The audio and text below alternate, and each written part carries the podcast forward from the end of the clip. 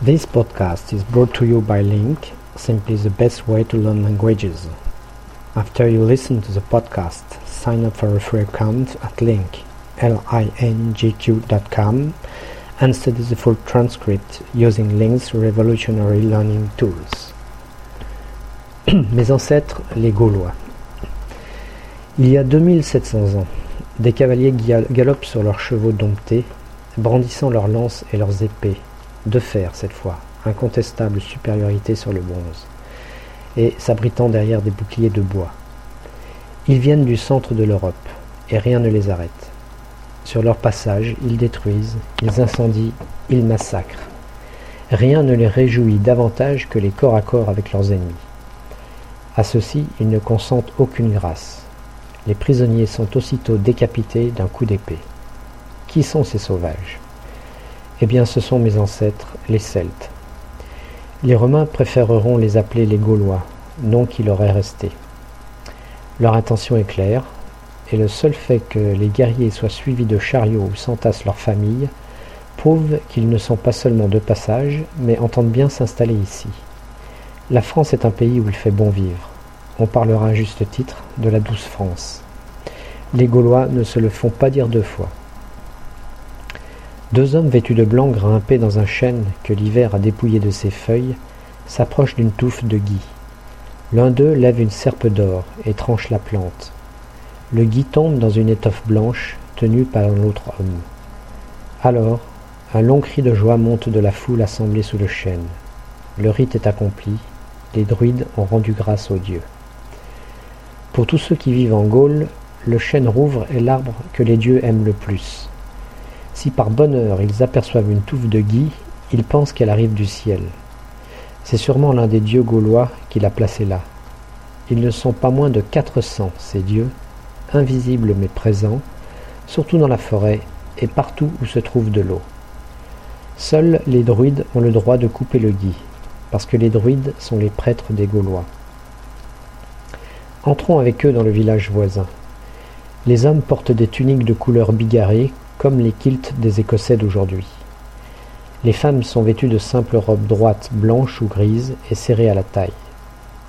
Partout s'élèvent des maisons rondes, construites en pierre sèche, en argile et surtout en bois. Elles sont couvertes d'un toit de chaume. Les ponts qui enjambent les rivières sont en bois et font, par l'audace de leur construction, l'admiration des voyageurs. Les fortifications qui entourent les villes et les villages sont en bois également. Le bois ne se conservant pas comme la pierre, nous n'avons gardé aucun témoignage de cette architecture gauloise. Dans ce village, les agriculteurs sont les plus nombreux, et ils sont les meilleurs de leur temps. Ils ont imaginé la moissonneuse tirée par des bœufs, qui coupe les épis de blé et en charge automatiquement une voiture. Ils ont inventé la charrue avec soc en fer, qui laboure en profondeur, les engrais qui doublent ou triplent le rendement du sol. Le tonneau, pour conserver l'huile et le vin, tellement supérieur aux amphores romaines, est encore une invention gauloise. Tout cela n'est pas rien. D'autres habitants sont allés ouvrir leurs boutiques. Le menuisier a retrouvé son établi et le forgeron sa forge. Le charcutier a repris ses préparations. Tête de porc, lard, saindoux et jambon fumé qui font la réputation de la cuisine gauloise. Quelques enfants ont accompagné un druide dans sa demeure. Ils se sont assis en rond autour de lui. Et le druide s'est mis, à parler. Il raconte. C'est sa fonction, raconter. Quand le druide a achevé son récit, il demande aux enfants de répéter très exactement ce qu'il a dit. Si l'un d'eux se trompe d'un seul mot, il doit recommencer. Cet exercice bien singulier s'explique et se justifie. Pourquoi? Tout simplement parce que les Gaulois n'écrivent pas. Ils n'ignorent pas vraiment l'écriture, puisqu'ils ont des rapports avec les Romains ou les Grecs alors établis à Marseille. La vérité est que les Gaulois ne veulent pas écrire. La science appartient exclusivement aux druides qui n'acceptent de communiquer ce qu'ils ont appris qu'à quelques enfants sélectionnés parmi les familles nobles, c'est-à-dire celles qui possèdent la terre. Ce qu'ils leur, enseignent tient en un précepte honore les dieux, fuis le mal, pratique la bravoure. Les druides prédisent aussi l'avenir en lisant dans les astres. Ils rendent la justice et ils soignent les malades. Cela représente un pouvoir considérable. Mais ce que racontent le plus volontiers les druides, c'est l'histoire de leur peuple. Ce peuple n'est rien d'autre que celui venu si brutalement s'installer chez nous il y a 2500 ans, les Celtes. Ces dieux que révèrent les Gaulois, ces lois qu'ils ont adoptées, cette hiérarchie qu'ils respectent, leur ont été données par ces envahisseurs que nous avons désignés, non sans raison, comme des sauvages. Les Celtes ont révélé dans la paix des qualités insoupçonnées. Ils ont justifié leur nom. Celte signifie homme supérieur. C'est grâce à eux que la Gaule est devenue ce pays si techniquement avancé et si florissant. Un voyageur arrive de Rome et débarque à Marseille, ville fondée par les Grecs en 600 avant Jésus-Christ. Que voit à Marseille ce voyageur? Une grande et belle ville, étagée sur les hauteurs et qui domine la mer. Les maisons de bois entassées descendent jusqu'au port, qui est alors l'un des plus vastes du monde. Mais Marseille n'est qu'une étape pour ce voyageur. En route, rien n'est plus facile que de circuler en Gaule. Partout, les Gaulois y ont tracé un réseau de routes bien entretenu. Elles sont carrossables. On passe les rivières sur des ponts de bois et les marais sur des chaussées de pierre. Au détour d'un chemin, souvent au bord d'une rivière, voici une grande maison isolée. Notre romain l'appellera Aedificium. Il en existe beaucoup en Gaule. Ce sont les résidences des nobles gaulois. Ils y vivent entourés de leurs hommes d'armes, de leurs serviteurs, chassant avec passion, surveillant la culture de leurs terres, l'élevage de leurs troupeaux. Ces nobles jouent un rôle politique important. Ils élisent le chef de leur peuple. La Gaule, à cette époque, est divisée en un grand nombre de petits États indépendants l'on appelle cités. Ces cités s'entendent d'ailleurs rarement entre elles. Les Gaulois adorent se quereller. Pour un oui ou pour un non, ils se font la guerre. Pour le malheur de la Gaule. L'ennui, c'est que trop d'étrangers regardent du côté de cette Gaule trop riche. Dès la fin du deuxième siècle avant Jésus-Christ, les Romains ont occupé dans le sud du pays un vaste territoire, qui va des Alpes aux Pyrénées, qui est la Provence actuelle. Les Gaulois ne semblent pas s'être trop alarmés du fait de cette présence, à tort. C'est en revanche avec effroi qu'en l'an 58 avant Jésus-Christ, ils ont appris qu'une masse énorme d'Helvètes, les Suisses d'aujourd'hui, un peu las de leur montagne où il fallait tant peiner pour faire pousser de maigres récoltes, voulaient traverser la Gaule pour aller s'installer dans la riche Saintonge. On comprend qu'un tel projet n'ait pas été accueilli d'un bon œil par les Gaulois, et en particulier par les Éduins, peuple qui était établi justement entre la Suisse et la Saintonge. Ils redoutaient les ravages qu'aurait causé à travers le pays le passage de 350 000 Helvètes que l'on pressentait avides. Les Éduins, pour les tirer de ce mauvais pas, s'adressèrent à l'homme le plus puissant du monde de ce temps-là, Jules César. Ce n'était pas une bonne idée. César accourut avec ses légions, écrasa les Helvètes, massacrant les deux tiers d'entre eux et contraignant les survivants à regagner leur montagne. Dès lors, au pays des Éduins, César est considéré comme chez lui. Un peu plus tard, il entre en Alsace et en chasse les Germains. Orgueilleusement, il répète Je suis le sauveur de la Gaule. Les Gaulois auraient dû se dire qu'il n'y a souvent rien de plus dangereux qu'un sauveur. D'une cohésion née d'une discipline de fer, la Légion s'avance sur la route gauloise. Derrière la première cohorte, un homme d'un peu moins de cinquante ans, maigre et sec, se tient à demi étendu sur une litière portée par des esclaves. Sous une tête chauve, un visage aux traits aigus, laisse deviner un mélange d'extrême dureté et d'exceptionnelle intelligence. C'est Jules César qui se trouve sur cette route à la tête de ses légions, dans le but de parachever sa mainmise sur la Gaule. César est l'homme le plus illustre de son temps. Il appartient à l'une des plus anciennes familles romaines et a obtenu les plus hautes charges de Rome. Il s'est fait nommer proconsul en Gaule.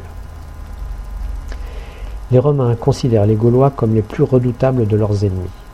Du haut de sa litière, c'est un regard de convoitise que César jette sur cette Gaule dont la richesse lui est depuis longtemps connue. Quand il contemple ces champs admirablement cultivés, il ne peut s'empêcher de penser à la terre de son Italie, pauvre et stérile.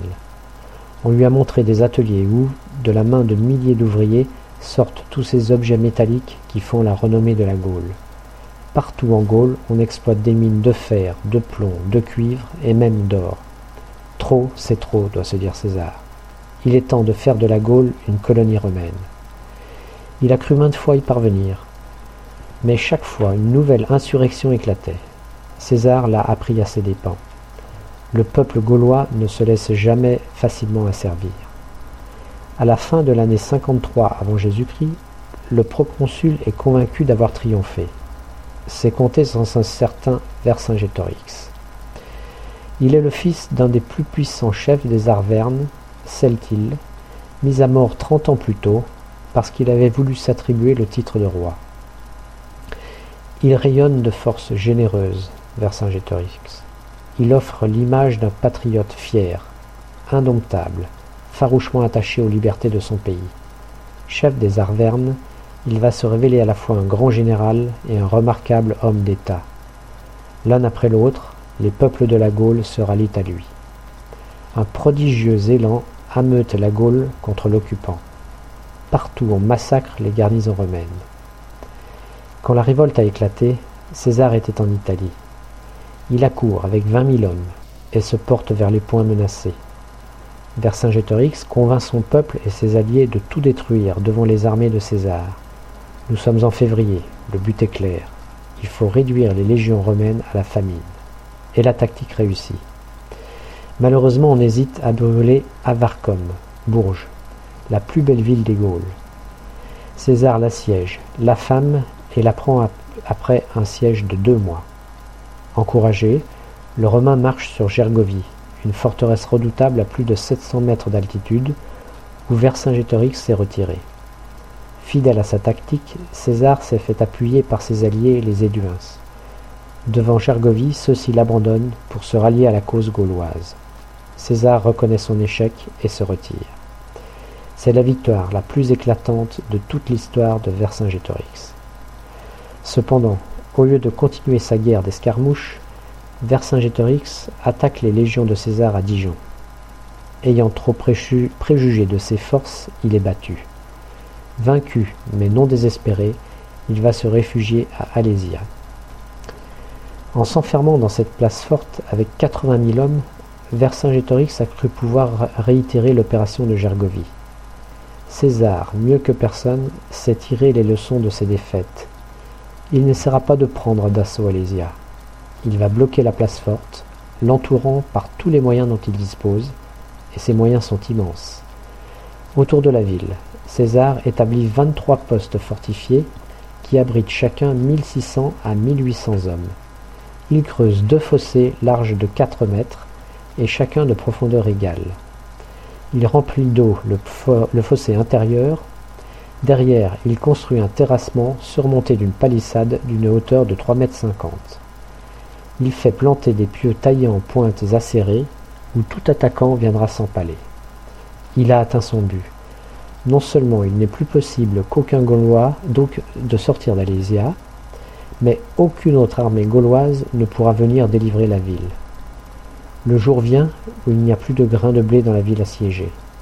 Dans la citadelle, les guerriers sont à bout de force. Vont-ils périr jusqu'au dernier? Non. L'héroïque Vercingétorix pour sauver ceux qui restent en vie, décide de s'offrir en victime expiatoire. Le chef Arverne sort de la ville sur sa plus belle monture et jette ses armes aux pieds de César. Vercingétorix est conduit à Rome, jeté en prison pour y croupir pendant six ans. Il sera finalement étranglé devant le temple de Jupiter. C'en est fait, la Gaule est devenue romaine. C'est dans cette défaite qu'elle va puiser les fondements d'un stupéfiant renouveau. De tout ce sang répandu va naître pour mon pays un nouvel âge d'or.